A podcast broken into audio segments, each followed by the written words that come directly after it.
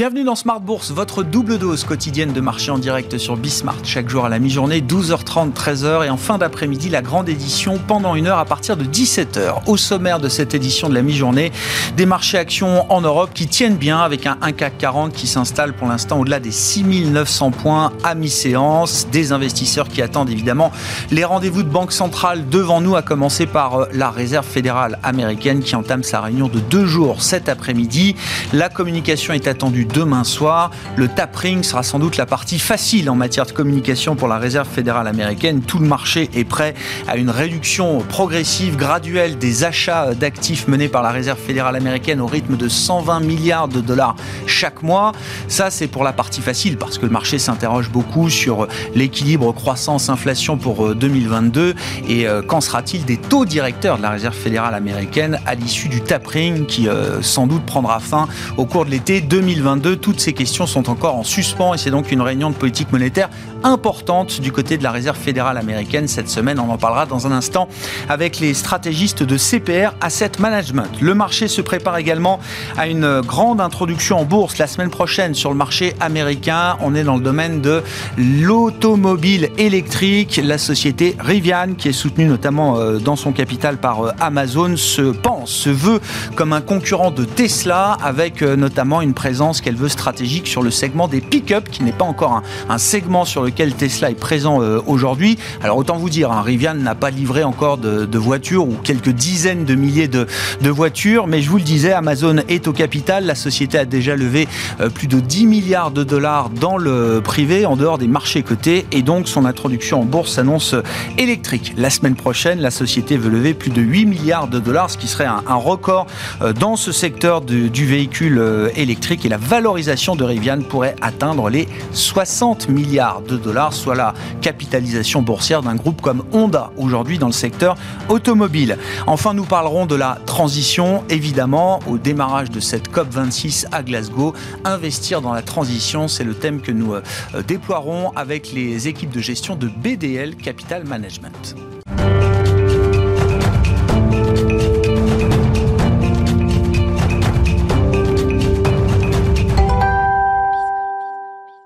900 points et plus pour le CAC 40 à mi-séance. Les infos clés du jour, c'est avec Alix Nguyen.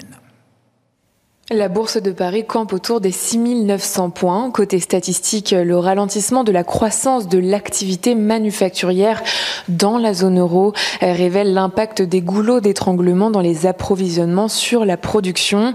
En octobre, l'indice PMI manufacturier établi par IHS Markit est ramené à 58,3 points, soit un plus bas de 8 mois. Globalement, les places financières européennes ont progressé en octobre du fait d'un début de saison de résultats actant d'une certaine robustesse des entreprises capables de maintenir des marges bénéficiaires solides et ce malgré des tensions inflationnistes.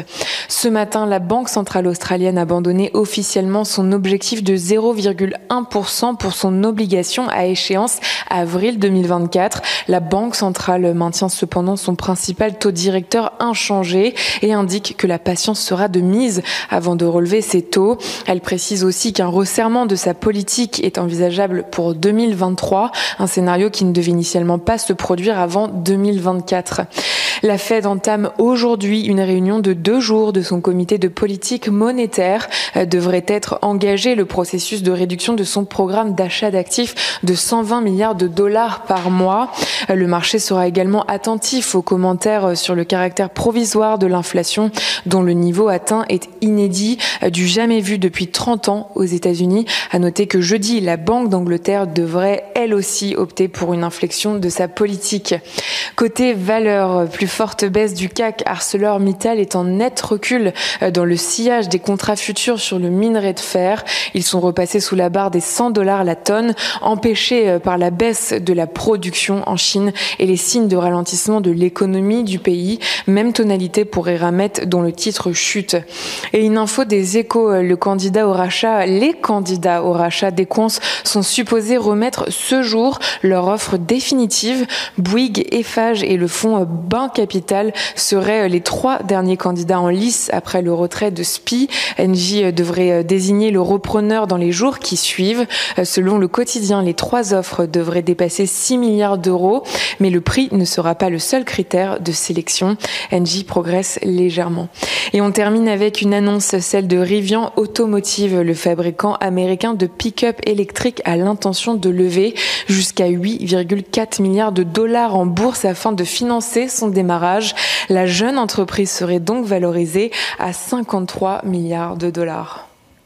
Tendance, mon ami, c'est avec Alix Nguyen chaque jour à 12h30 et 17h dans Smart Bourse sur Bismart.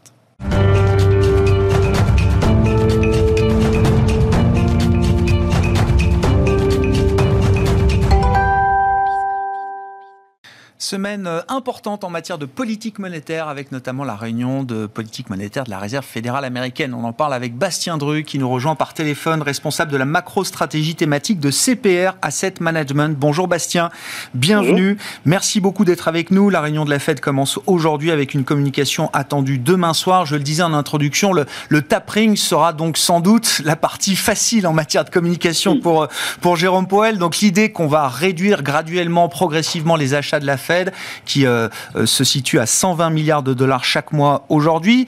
Quand même une question assez concrète. À quel rythme est-ce qu'on peut euh, calibrer ou envisager un calibrage de ce, de ce tapering? Et puis, la question qui va au-delà du tapering, Bastien, comment est-ce que le discours de Jérôme Powell et de la Fed sur l'inflation va-t-il évoluer? Est-ce que l'inflation sera toujours officiellement considérée comme transitoire?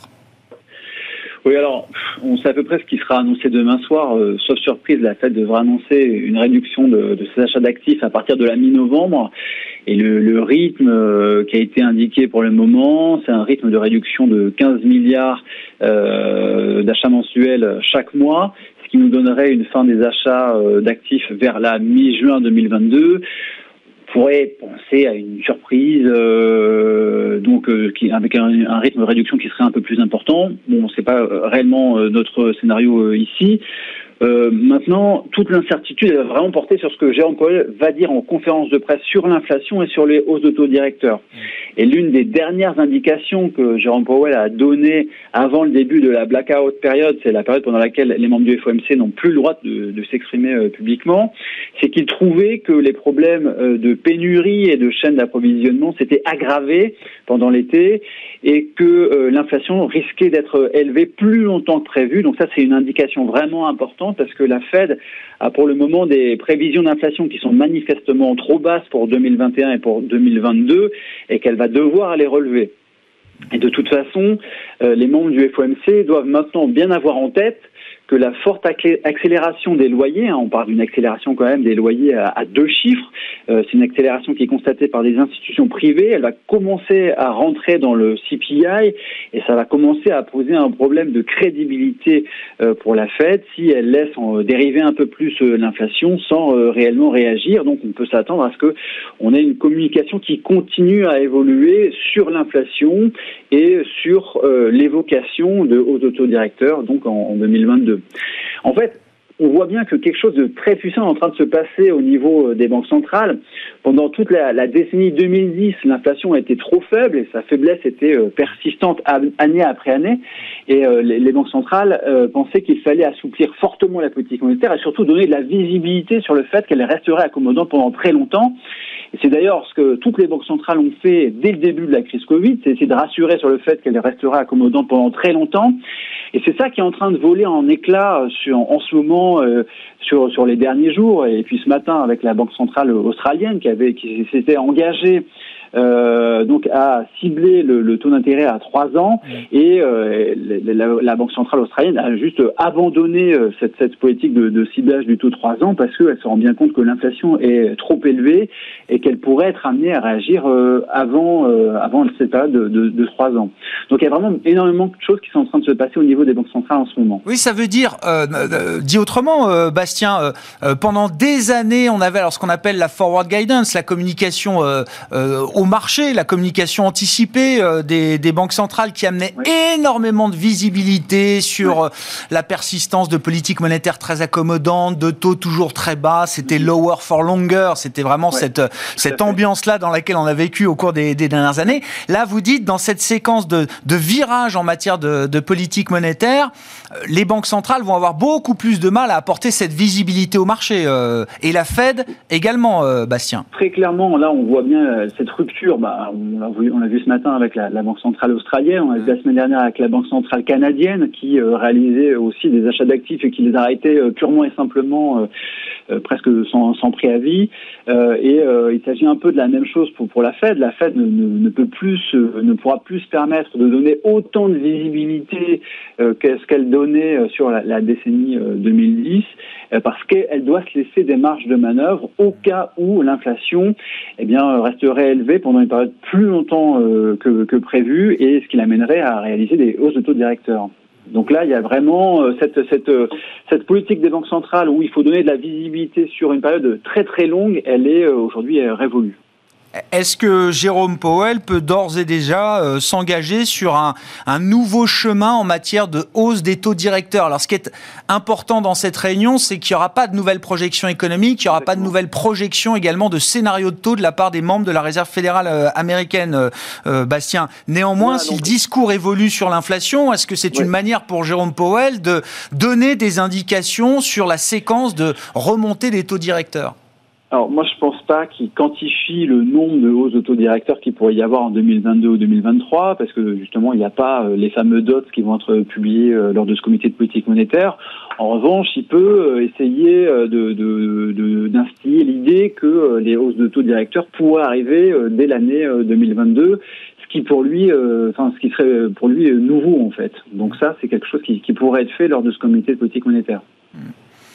Dans ce contexte, euh, alors on regarde, hein, parce qu'il y a beaucoup de mouvements sur les marchés obligataires. Euh, les, les, les, taux courts, on a vu notamment les deux ans qui se sont un peu emballés partout dans le monde. Donc là, on est vraiment très proche euh, de, du, du, pricing de politique monétaire, de taux directeur. Et plus les taux courts, plus les taux à deux ans montent, plus on voit les parties longues de la courbe qui s'aplatissent. Bastien, le 10 ans américain est à 1,55. Encore une fois, c'est-à-dire de manière pénible et laborieuse, on a vu le 10 ans américain remonter jusqu'à 1,70%. Et puis, on se heurte à nouveau visiblement à une forme de, plafond de verre là. Oui, alors ce qui, est en train de se passer, euh, bon, pour la, partie très longue de la courbe des taux, hein, la partie 10-30 ans, c'est tout à fait classique euh, qu'elle se qu'elle s'aplatisse dans, euh, dans, une configuration de hausse de taux directeur. Donc là, on peut considérer qu'on rentre dans la période où les hausses de taux directeur sont concevables. Et donc, c'est un peu normal que euh, les, la, partie, les parties très longues s'aplatissent pour, pour la courbe des taux américaine en, en tout cas. Maintenant, quand on regarde le, le taux 10 ans, effectivement, il n'est pas en train de déraper, enfin, il n'est pas en train d'augmenter significativement alors que les taux 2 ans et 5 ans sont en train de remonter assez fortement. C'est aussi parce que les marchés aujourd'hui euh, sont en train de, ils font l'hypothèse d'un retour à la stagnation séculaire en 2024, avec une inflation qui redeviendrait basse en 2024. Et en fait, quand on regarde les, futurs, on voit bien qu'il y a beaucoup de hausses de taux, qui, de taux directeurs qui sont pricés pour l'année 2022 et pour l'année 2023, mais quasiment rien après, quoi. Ah Donc en fait, ce qui est pricé pour le moment, euh, c'est le fait que après l'année 2023, on revienne vers de la stagnation séculaire avec une inflation basse et que donc il y aurait plus de raison pour les, banques centrales de remonter significativement les taux directeurs. C'est pour ça que on a pour le moment des taux longs, en tout cas le taux de 10 ans, qui euh, plafonnent un petit peu. Mmh. Comment vous regardez euh, dans ce contexte euh, le, le, niveau des indices euh, actions, donc au plus haut pour le stock 600 en Europe, pour les indices majeurs aux États-Unis On a l'impression quand même que tous les sujets qui animent les marchés, les marchés obligataires, avec une volatilité quand même importante là sur les marchés obligataires, laissent de marbre les marchés actions aujourd'hui. Oui, alors ça peut paraître paradoxal, mais euh, quand on prend, si on prend en compte le fait que les marchés font euh, une hypothèse un peu sereine que euh, on reviendrait vers de l'inflation basse dès 2024 et que donc il n'y aura pas de raison, de nouvelles raisons pour les banques centrales de réaliser d'autres hausses de taux directeurs, ben ça, fait que finalement les taux longs ne, monteront pas fortement et ça c'est quelque chose qui est de nature à rassurer les marchés actions et à les laisser monter. Après il y a une deuxième raison qui fait qui est que les, les, entreprises ont quand même très très bien publié, notamment aux États-Unis. On a quand même un pourcentage de sociétés qui battent les estimations qui est quand même très élevé pour pour le T3. Puis, je dirais que quand même la dernière raison, il y a une, comme une troisième raison qui fait que on a une évolution positive des marchés actions, c'est le fait que euh, pour euh, le, le, plan de réconciliation budgétaire aux États-Unis, euh, eh bien les, le hausse du taux d'imposition des sociétés a été tout simplement abandonné vers la mi-octobre et on constate que le rebond des marchés américains il, se, il, commence à se produire à partir de la mi-octobre. Donc je pense que le fait que le, le, projet de hausse des taux d'imposition des sociétés aux États-Unis soit abandonné, eh ben, ça a permis de soulager vraiment les, les, marchés actions et de, de les laisser repartir un petit peu à la hausse. Merci beaucoup Bastien. Merci pour votre euh, éclairage cette semaine sur euh, les enjeux du moment tournés vers les banques centrales et la Réserve fédérale américaine en premier lieu qui entame aujourd'hui sa réunion de son comité de politique monétaire pour deux jours. Bastien Dru qui est avec nous par téléphone, le responsable de la macro-stratégie thématique de CPR Asset Management.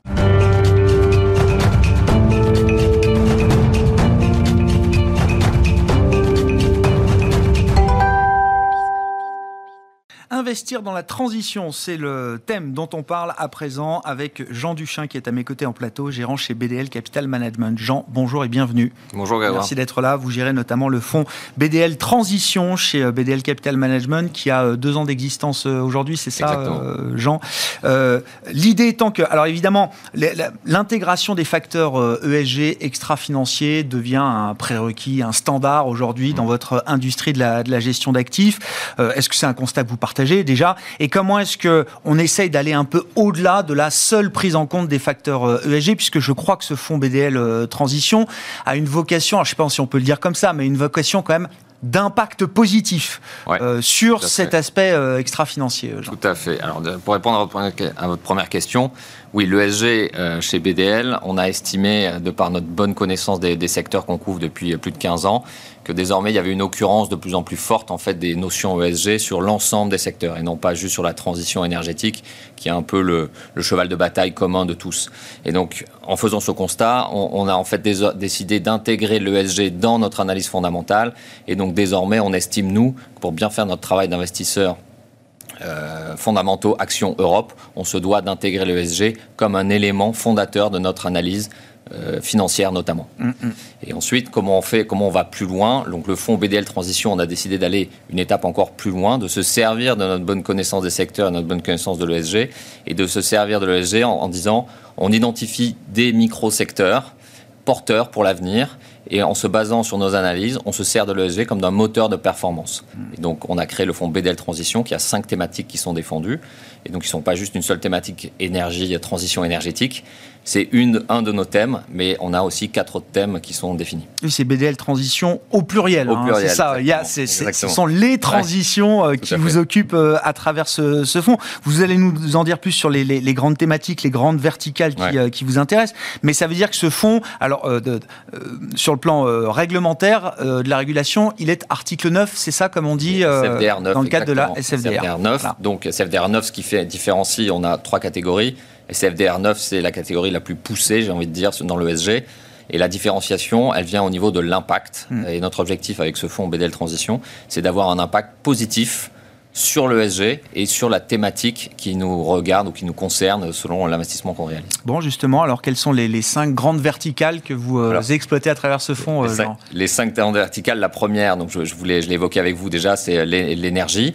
Mm. Donc là, on va viser essentiellement la sortie euh, de tout ce qui est énergie fossile et tout ce que cela implique en fait sur l'industrie en général. Ensuite, on a décidé de se concentrer sur le digital.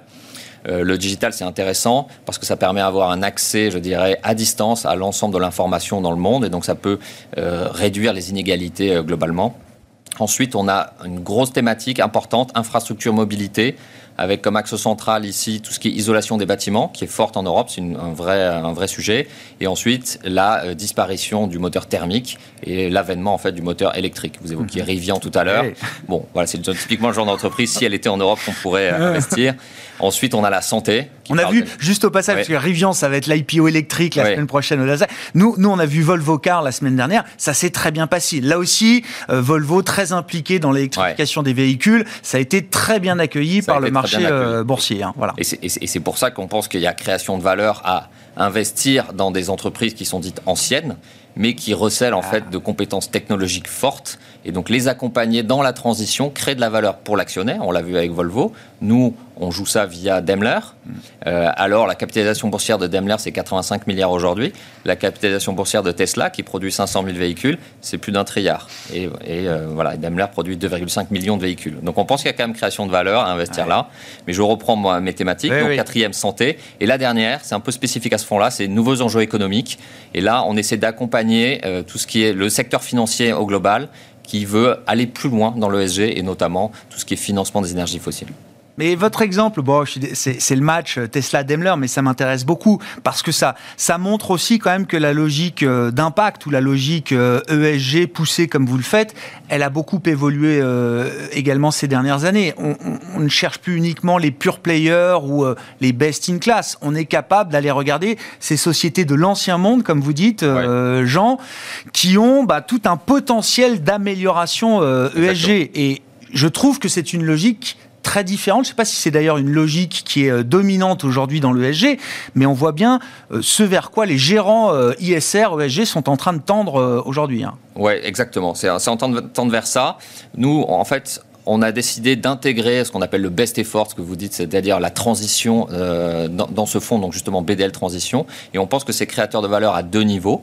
Donc, un, vous faites du bien à l'ESG, vous avez mm. un impact positif parce que Daimler arrête les moteurs thermiques, passe à 100% électrique, et donc on, on, on économise, j'ai envie de dire, beaucoup de CO2. Et à l'inverse, le deuxième aspect, on est là pour faire gagner de l'argent à nos clients et donc il y a un impact positif sur le cours de l'action, sur la valorisation de Daimler qui doit repricer et aller tendre vers plus euh, vers des acteurs comme Tesla ou Rivian que vous évoquiez euh, tout à l'heure. Hmm. Et donc nous, comment on mesure ça Comment on mesure cet impact? On le mesure, on a développé une note propriétaire qu'on appelle Kira ESG. Donc on n'utilise pas, je dirais, les grands providers que tout le monde connaît euh, qui donnent des listes et des listes de, de notes. On estime que c'est souvent des notes qui sont un peu généralistes surtout, on n'arrive pas à trouver trop la cohérence entre les différentes notations. On a du mal. Euh, et donc, et nous, on a décidé de prendre une approche vraiment micro. Et donc, on utilise notre note Kira qui vient noter chaque investissement. Et chaque investissement dans le fonds BDL Transition, notre impact, c'est que cette note s'améliore d'une année sur l'autre. Ça, ça veut dire, cette logique de best effort, ça veut dire euh, d'une part que les, les corporates, les sociétés dans lesquelles vous investissez, euh, euh, soient en mesure ou veuillent tout simplement livrer l'information nécessaire pour vous permettre de faire ce, travail d'analyse. Et de l'autre côté, vous, en tant qu'investisseur, il faut peut-être une nouvelle relation ou un, nouvel, un nouveau type d'engagement actionnarial auprès de ces sociétés. Oui, alors on a, on a un engagement actionnarial historique assez fort euh, chez, BDL. On a en moyenne, on a une équipe de gestion euh, de 12 personnes. Euh, en moyenne, on rencontre plus de 1000 sociétés par an, donc c'est assez important. Mm. Et ça, ça nous permet d'avoir une relation proche avec les sociétés. Donc, je dirais, d'aborder les sujets clés et importants avec eux et d'essayer de les influencer au mieux. Ensuite, ce qu'on fait, c'est qu'on envoie des lettres notamment ciblées en leur disant voilà, c'est un point d'amélioration que vous devez absolument regarder. Et là, vous évoquez euh, notamment euh, les accords de Paris euh, et la trajectoire climat, donc le 1,5 degré.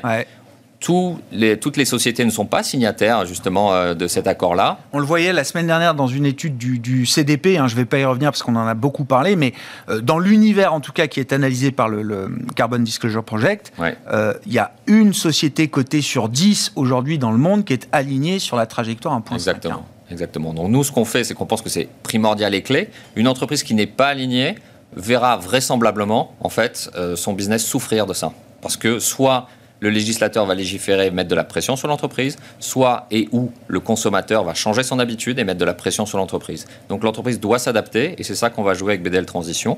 On vient là aussi chez BDL Transition noter la trajectoire euh, climat et on s'assure que cette trajectoire s'améliore d'une année sur l'autre et quand ça ne va pas, on va directement voir l'entreprise justement, là, en termes de, mesures d'impact, euh, euh, comment, comment vous euh, compilez ces données, enfin, avec un modèle propriétaire, vous le disiez, Jean, et qu'est-ce qui transparaît dans le, rapport mensuel que les clients de BDL Capital Management, du fonds BDL Transition, viennent justement consulter chaque mois? Alors, on a, on a deux niveaux d'impact et de mesure. Euh, c'est détaillé, donc vous en parlez, donc je le cite, euh, dans un rapport d'impact qu'on a publié, le dernier est en juin 2021. C'est assez complet, il est sur notre site, donc il est consultable et en libre accès. Et on vient mesurer l'impact selon un certain nombre de mesures et de, de KPI en anglais, euh, thématique par thématique. On a cinq grandes thématiques. Des critères clés de performance. Des clés de performance, exactement. Si on prend la mobilité, on va prendre les tonnes de CO2 émises par chiffre d'affaires. On veut que ce chiffre s'améliore. Quand ça s'améliore pas, on va creuser, on continue, on investigue.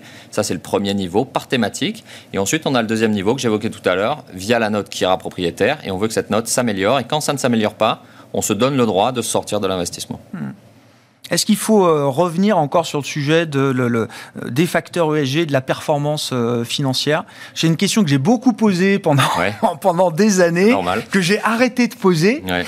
Et que visiblement, il faut peut-être reposer encore aujourd'hui, parce que le, le, le marché cette année, en 2021, n'est pas le même marché qu'on a eu pendant 10 ans. C'est vrai que l'ESG ou l'ISR est né au moment où le momentum de marché était très croissance, très, très growth et que ben, certaines stratégies très ou trop croissance se retrouvent euh, aujourd'hui un petit peu euh, euh, en train de souffrir parce que le marché est beaucoup plus ambivalent de ce point de vue-là en, 2021. est-ce qu'il faut reposer cette question de la performance Je pense qu'il faut la reposer parce que c'est d'ailleurs le cœur de, de, de, de, ce projet, BDL Transition. C'est en fait de faire de l'ESG un moteur, un alpha, un moteur de performance. Et en fait, ce qu'on pense, c'est que comme désormais ces problématiques sont de plus en plus prégnantes dans notre société, ça impacte les entreprises. Si on prend par exemple une thématique qui nous est chère, la disparition de tout ce qui est contenant plastique, si vous êtes producteur ou vendeur de produits sous plastique, vous avez un sujet parce que vos coûts vont monter, vous devez remplacer les choses. Si vous êtes un producteur de bouteilles de plastique, vous avez un sujet parce que les bouteilles de plastique seront vraisemblablement, je dis vraisemblablement, interdites en 2030 en Europe.